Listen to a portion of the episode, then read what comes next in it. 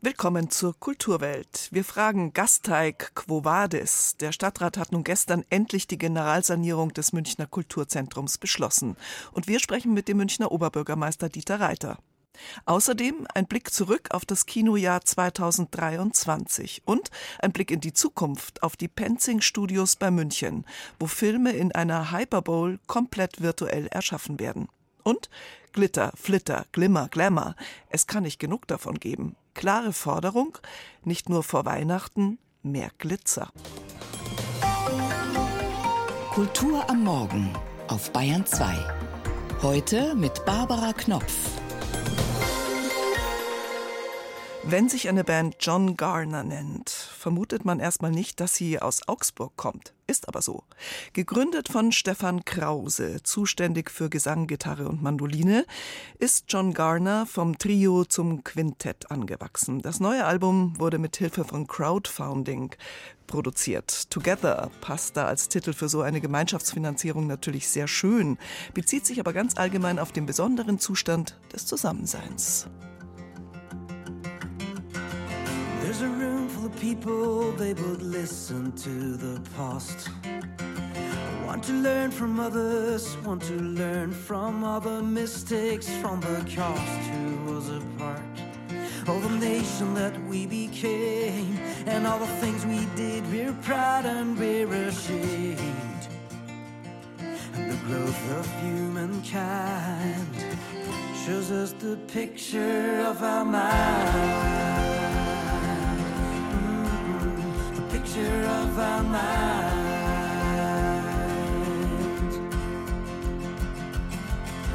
There's a world full of people they would learn from the past. Create new things, create ideas. We want to last all this knowledge we'd explore. All the good we did before, and all the bad we won't forget and try to ignore the of humankind shows us the picture of our mind. Mm-hmm. The picture of our mind.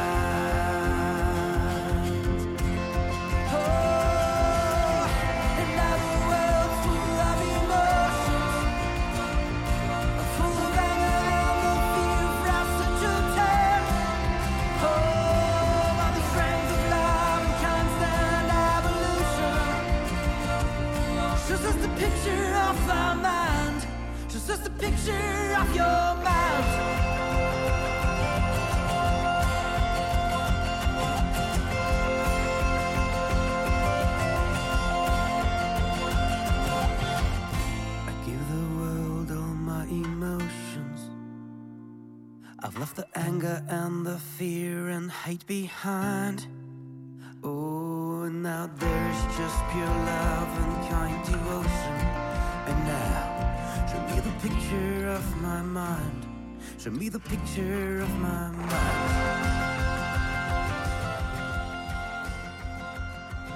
Vor zwei Jahren sind alle ausgezogen. Stadtbibliothek, Volkshochschule, Musikhochschule und die Münchner Philharmoniker.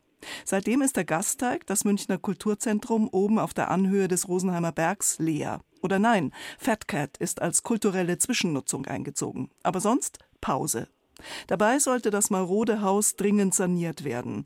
Und dafür gab es zwei Modelle, eine Grundsanierung oder eine Generalsanierung, die zwar teurer kommt, aber auch neue Nutzungsmöglichkeiten schafft in diesem Kulturzentrum, das das größte in Europa sein soll. Gestern Nachmittag entschied sich der Münchner Stadtrat in der Vollversammlung für die Generalsanierung. Am Telefon ist der Münchner Oberbürgermeister Dieter Reiter. Grüß Gott, Herr Reiter. Grüß Gott. Herr Reiter, ganz spannend war es ja nicht, also eher ein bisschen absehbar, aber sind Sie erleichtert? Ja, ich finde, dass es auf jeden Fall die richtige Entscheidung war, die wir getroffen haben. Wir nehmen zugegebenermaßen sehr viel Geld in die Hand, aber unsere Fachverwaltung hat ja festgestellt, dass der Unterschied zwischen einer Grund- und einer Generalsanierung nicht so groß gewesen wäre, dass die Grundsanierung eine echte Alternative dargestellt hätte. Und Sie haben es ja in Ihrer Moderation schon gesagt, der Gasteig ist Europas größtes Kulturzentrum mit bis zu zwei Millionen Besucherinnen und Besuchern pro Jahr. Insoweit wollen wir dieses Projekt als Kulturprojekt für alle natürlich auch aufrechterhalten und auf einen modernen, zukunftsträchtigen Status bringen. Das heißt, moderne Bibliothek, moderne Volkshochschule und natürlich auch einen ansprechenden Konzertsaal. Ich bin ganz zufrieden mit dieser Entscheidung. Mhm. Aber ich höre was raus, dass Sie ähm, auch abwägen. Naja, wir haben gestern auch den Haushalt verabschiedet. Und der Haushalt ist halt nicht so, wie man sich das wünschen würde, wenn man gleichzeitig Millionenprojekte im dreistelligen Bereich beschließt. Aber natürlich muss man schon sagen, dass bei einem Betrag von über 700 Millionen Euro natürlich schon auch der ein oder andere der Meinung war, man könnte damit auch was anderes tun. Jetzt sind wir schon beim Geld, dann machen wir da gleich weiter, weil die Frage ist ja wirklich, warum hat es eigentlich alles so lange gedauert? Und das führte ja dazu, dass die Baukosten explodiert sind, weil 2020 waren noch 450 Millionen dafür eingesetzt. Naja, 2020 war 2020 und dann kam Corona, dann kam Krieg, dann kamen Dinge, die die Zulieferindustrie quasi völlig aus dem Rahmen geschmissen hat. Die Preissteigerungen waren ja tatsächlich 2019, 2020 noch nicht so absehbar. Das sind schon externe Ereignisse gewesen. Alle Bauprojekte, die ich kenne, Land auf, Land ab, sind deutlich teurer geworden. Und am Schluss war das Problem einfach relativ trivial. Wir haben keinen Investor gefunden. Mhm. Niemand wollte dann für 450 Millionen uns diesen Gasteig so bauen. Und wenn Sie den Betragsunterschied sehen, von dem wir jetzt reden, von, wir sind wir mittlerweile bei 700 bis 750 Millionen, das ist jetzt ein realistischer Kostenrahmen, mit dem wir glauben, tatsächlich auch in der Zeitschiene dann tatsächlich auch den Gasteig so herrichten zu können, wie wir uns das vorstellen. Und dafür haben Sie jetzt aber ein anderes Modell, ein sogenanntes Partnering. Modell, was glaube ich auch noch nicht so oft ausprobiert wurde, vor allem nicht in dieser Größenordnung. Was muss man sich denn jetzt vorstellen, wie das finanziert wird? Wir hoffen, dass wir einen Partner finden, der auch was dazu beiträgt. Der Name ist Net Partnering Modell. Man muss es ganz deutlich sagen, am Schluss ist natürlich der finanzielle Aufwand bei der Landeshauptstadt München und natürlich auch unter dem finanziellen Risiko, dass wir das letztlich am Schluss dann auch gegebenenfalls allein zahlen. Das Haus ist ja marode, also Brandschutz ist nicht in Ordnung, die Haustechnik nicht, der Zuschnitt der Räume, die Tiefgarage, alles ist eigentlich auch schlechter als gedacht. Ich meine, der Gasteig hat super funktioniert, aber hat man auch einfach zu lange was versäumt? Naja, also wenn Sie mich jetzt ganz offen fragen, dann sage ich, ich bin relativ regelmäßig im Gasteig gewesen, also noch Aufwand, hatte nicht den Eindruck, dass mir die Ziegel auf den Kopf fallen. Aber wir haben natürlich Mängel gehabt, im Brandschutz, wie Sie richtig sagen, und die kann man halt nicht einfach negieren. Und wir hatten natürlich auch eine nicht mehr zeitgemäße technische Ausstattung unserer Bibliothek, beispielsweise fehlende IT-Leitungen, die halt dazu geführt haben, dass man nicht mehr multimedial, wie das heute einfach üblich ist, Bibliothek darstellen kann. Wir haben Volkshochschulräume, die halt technisch nicht gut ausgerüstet waren, die hatten kein Licht, keine Fenster. Also alles Themen, die man halt, wenn man es neu macht, so nicht mehr macht. Und deswegen glaube ich, ist jetzt einfach an der Zeit gewesen, das zu verbessern. Welche Optionen bieten sich denn jetzt? Also weil man schwärmt ja jetzt äh, schon von architektonischen Highlights, nämlich einer Kulturbrücke und einer Dachterrasse zum Beispiel. Jo. Beides ist in der jetzigen Planung beinhaltet. Beides muss auch tatsächlich realisiert werden aus meiner Sicht, denn ich hätte natürlich als OB schon, wenn wir so viel Steuergeld aufwenden, auch so ein bisschen Landmark. Das wird mit dieser Kulturbrücke, die ja deutlich die Fassade des bisherigen Gasteig verändern wird und natürlich auch mit einer Dachterrasse, die dann auch für Aufenthaltsqualität sorgt, schon deutlich besser werden, dadurch, dass ich einen wunderbaren Blick auf diese Stadt bekomme.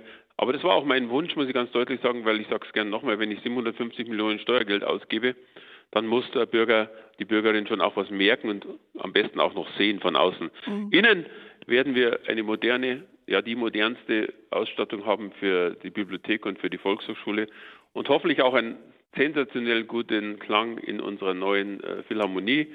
Da haben wir uns die Besten der Welt geholt und ich hoffe, dass wir dann alle Kulturschaffenden zufriedenstellen. Von Weltklasse-Akustik ist da jetzt die Rede. Ist ja auch ein bisschen notwendig, weil die Leute haben jetzt irgendwie in der Isar-Philharmonie gehört, wie die Münchner Philharmoniker auch klingen können. Das ist natürlich schon auch irgendwie eine sehr interessante Wahrnehmung gewesen. Wir haben hier für, ich glaube, 50 Millionen Euro ein Provisorium aufgestellt, aus dem Boden gestampft, kann man auch sagen, und hören hier, und ich tue es auch, dass die Akustik in dieser neu geschaffenen Isar-Philharmonie ja zumindest ebenbürtig, wenn nicht besser ist als im bisherigen Gasteig. Das gibt mir natürlich äh, schon auch zu denken, wenn ich weiß, was wir jetzt ausgeben für diesen neuen Konzertsaal. Aber sei es drum, ich bin sehr gespannt über das Schicksal der HP8, weil so wie ich meine Politikerkollegen und Kolleginnen kenne und die Stadtgesellschaft, wird es das längst andauernde Professorium sein, das wir in München jemals hatten. Ja, das denke ich auch. Und meine Frage aus Sicht des BR natürlich auch stellt sich ein bisschen, ob das eigentlich Auswirkungen auf den neuen Konzertsaal im Werksviertel alles haben wird, der ja jetzt gedacht ist äh, für das Symphonieorchester des Bayerischen Rundfunks. Ich meine, die Staatsregierung ist ja bereits im Pausenmodus. Wie sehen Sie das? Es wurde ja auch schon ein Gesamtkonzept für Münchens Konzertsäle gefordert.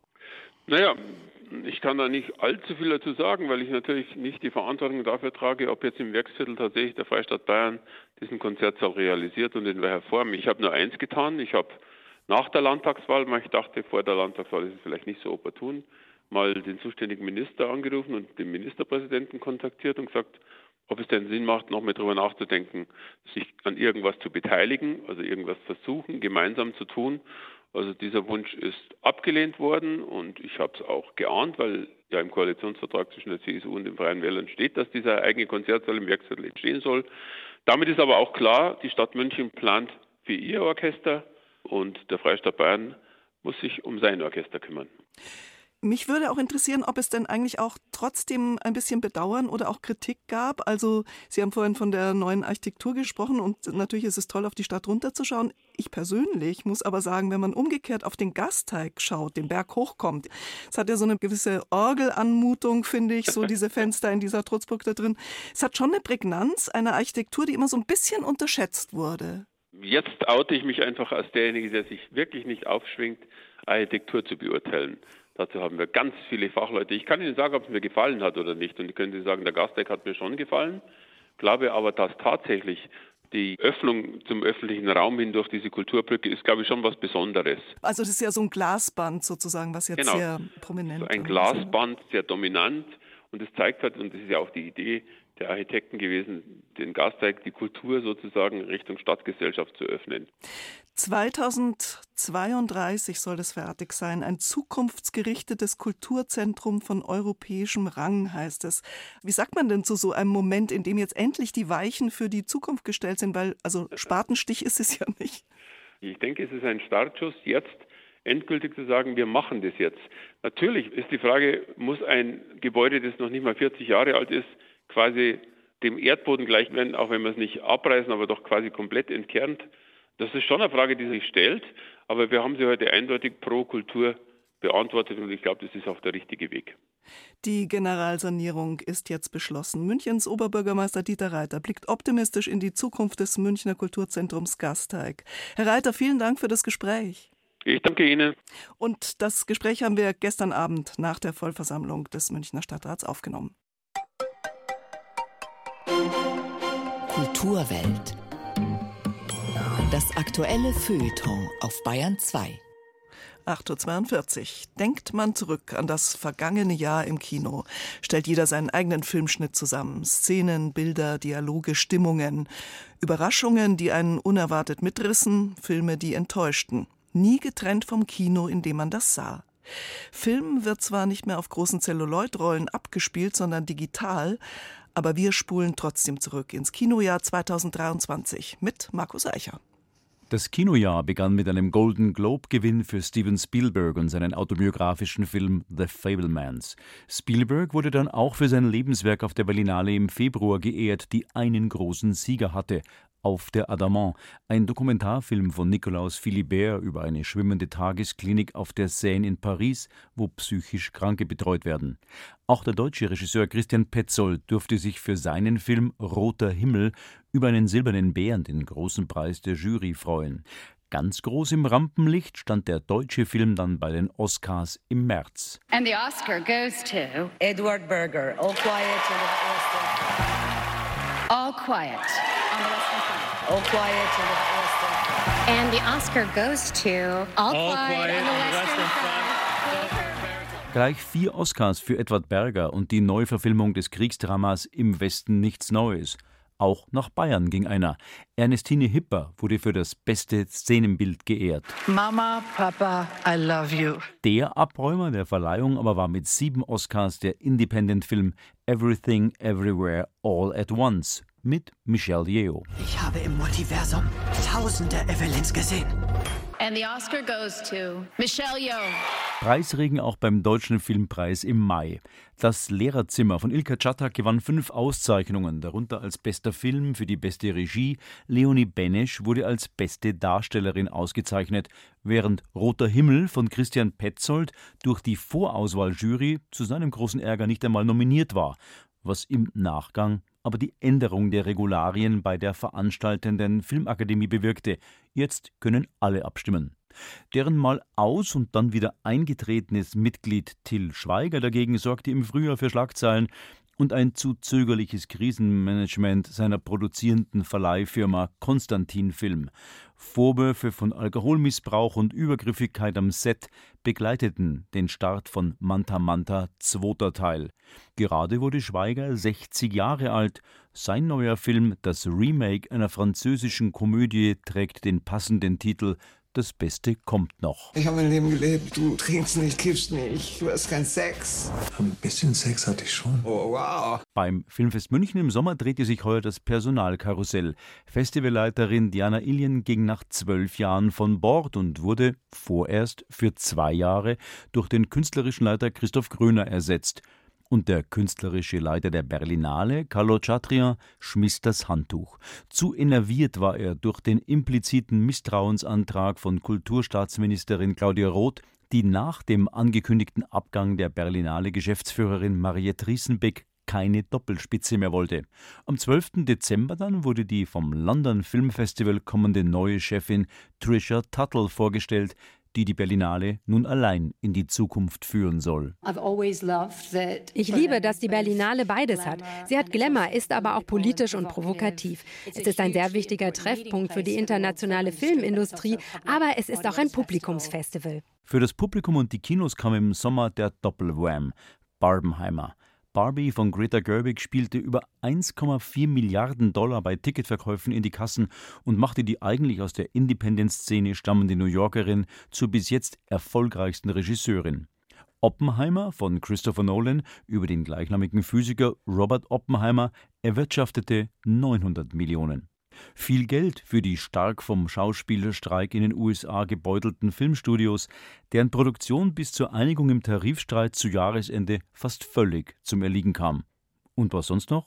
Der Disney-Konzern feierte seinen 100. Geburtstag. Der Cannes-Gewinner-Film Anatomie eines Falls von Justine Trier war auch Favorit beim Europäischen Filmpreis im Dezember.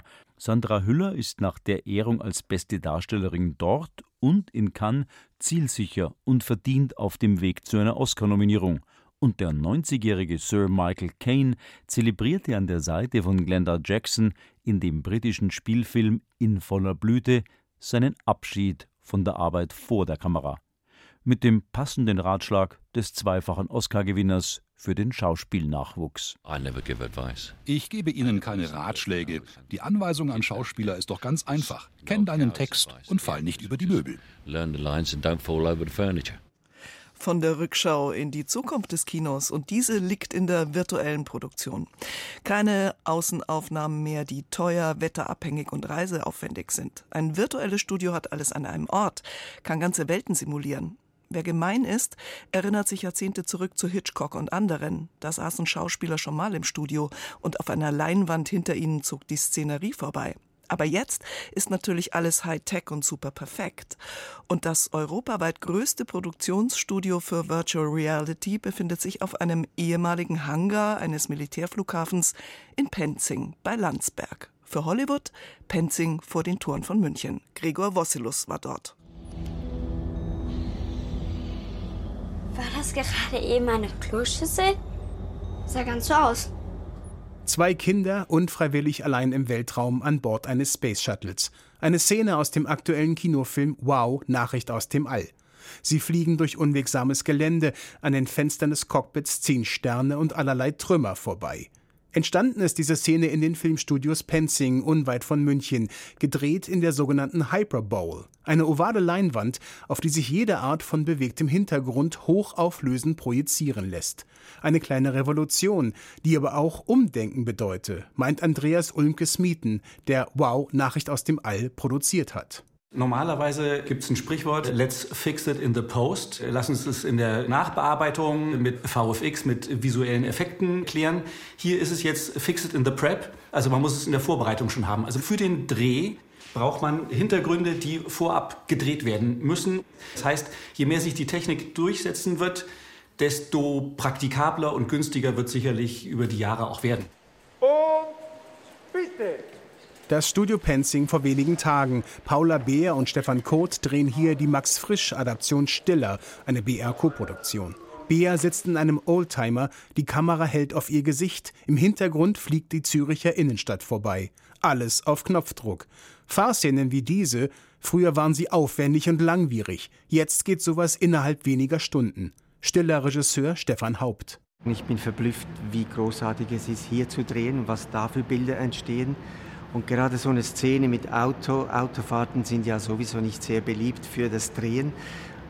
Wenn wir jetzt jedes Mal wieder zum Anfangspunkt hätten gehen müssen, um wieder die Fahrt zu machen, das wäre ein unglaublicher Zeitverlust und das ist natürlich fantastisch, das vor Ort zu drehen. Das kommt einer Romanadaption wie Stiller zugute, wo es auch um historische Rekonstruktion geht, gerade auch bei Außenaufnahmen. Produzent Philipp Worm von Wolker und Worm Film, die schon 2021 den Romanklassiker Schachnovelle neu verfilmt haben. Bei uns war es so, dass wir historisch sind. Also der Stiller spielt ja hauptsächlich in den 50er Jahren. Und wir haben viele Fahrszenen in der Altstadt von Zürich. Und da ist es natürlich so, dass Zürich heute nicht mehr so aussieht wie vor 70 Jahren. Und deswegen haben wir uns relativ schnell entschieden, das hier zu drehen, um die notwendigen Hintergründe zu haben, weil man, wie man es jetzt sieht, man kann innerhalb von Sekunden schneller die Hintergründe austauschen. Also heute Vormittag haben wir Zürich gedreht und heute Nachmittag drehen wir die Wüste in Amerika und das ist quasi ein Klick. Mandalorianer, sehen Sie nach draußen. Man wartet auf Sie. 2019 hat Hollywood die Technik mit der Star Wars-Serie The Mandalorian eingeführt. Studio Pensing, eröffnet im Sommer 2022, hat gleichgezogen. Mit Erfolg. Sylvester Stallone will hier 2024 seinen nächsten Actionfilm drehen. Der Filmstandort Bayern. Er boomt. Die Hyperbole-Technik in den Penzing-Studios westlich von München und südlich von Augsburg, wo diese Band zu Hause ist. John Garner und ihr Album Together.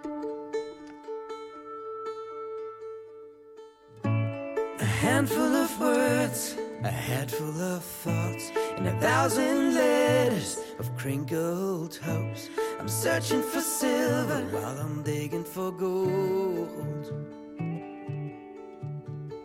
A chance for a wish, or a wish for a chance. I hope for the last, or the first dance. I'm your letter, please unfold me.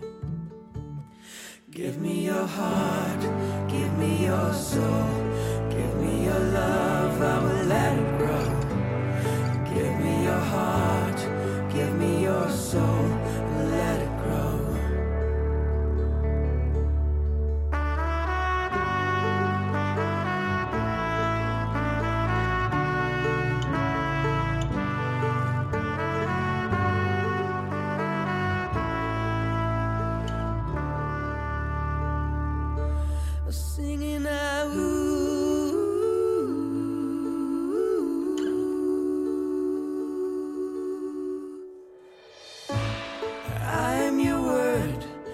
please write me down. I after you on empty ground. Phrases gone higher, set me on fire. And give me your heart, give me your soul, give me your love, I will let it grow. Give me your heart, give me your soul, and let it grow. Give me your heart, give me your soul, give me your love, I will let it grow. Give me your heart, give me your soul,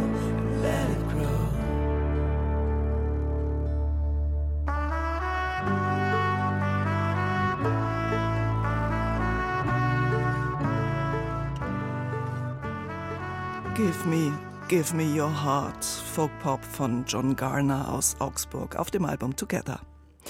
Aus ökologischer Sicht ist es verdammenswert, ästhetisch fragwürdig und gesundheitlich ein Desaster. Es besteht aus purer Mikroplastik oder Aluminium. Höchstens lautmalerisch ist es interessant, denn das optisch irisierende und ausschweifende alles Glitzernden drückt sich gern in Doppelkonsonanten aus. Glimmer, Glitter, Flitter, Konfetti und Pailletten. Ein Leben ohne Glitzer ist sinnlos, frei nach Loriot, der auch schon bedauernd konstatierte, früher war mehr Lametta. Martin Zein bricht jetzt den Glitzerstab über allem, was das zu viel feiert. Weniger ist mehr. Diese Behauptung ist Blödsinn, sagen alle, die Glitzer lieben, Pailletten, Lametta und Schminke, also Dinge, die alles sein wollen, bloß nicht dezent. Ohne Glitzer nicht vorstellbar, David Bowie als Ziggy Stardust oder Feenstaub, wie ihn die hinreißende Tinkerbell versprüht, übrigens eine Disney-Fee voller Sexappeal. Kinder, die allermeisten zumindest, lieben Glitzer, weil er uns verwandelt, weil es mit ihm keine Grenzen zu geben scheint, was Spaß und Opulenz angeht. Kein Tannenbaum ist so schön, als wenn Siebenjährige sich an ihm vergangen haben. Wozu Dezenz, wenn es doch knallbunt sein kann. Kunstgeschichtlich gibt es ein Motiv, das nicht ohne Glitter auskommt. Die Darstellung vom Göttervater Zeus, der als Goldregen Danae schwängert.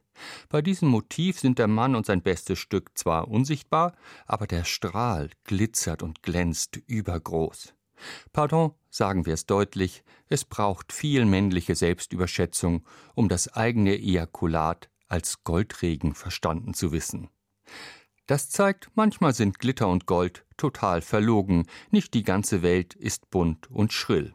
Ja, der Wiener Architekt Adolf Loos hatte gute Gründe, als er mehr oder minder postulierte, Ornament ist ein Verbrechen. Wer sich die Weihnachtsdeko-Materialschlacht anschaut, die Kitschgewitter, die jeden Zentimeter Vorgarten und Fassade mit maximalem Sperrfeuer aus Glanz, Licht und Glitter überziehen, der erleidet sofort eine Gehirnschmelze von mindestens zehn Prozent. Nein, viel hilft viel stimmt nur bei Leuten, die wissen, wie das zu viel eingesetzt werden muss, die keinem Dekodelirium verfallen, sondern wissen, was sie akzentuieren. So wie der Maler Gustav Klimt, der echtes Gold und echtes Platin auf seinen Gemälden glitzern und funkeln ließ. Davor stehen andächtig immer noch Trauben von Menschen.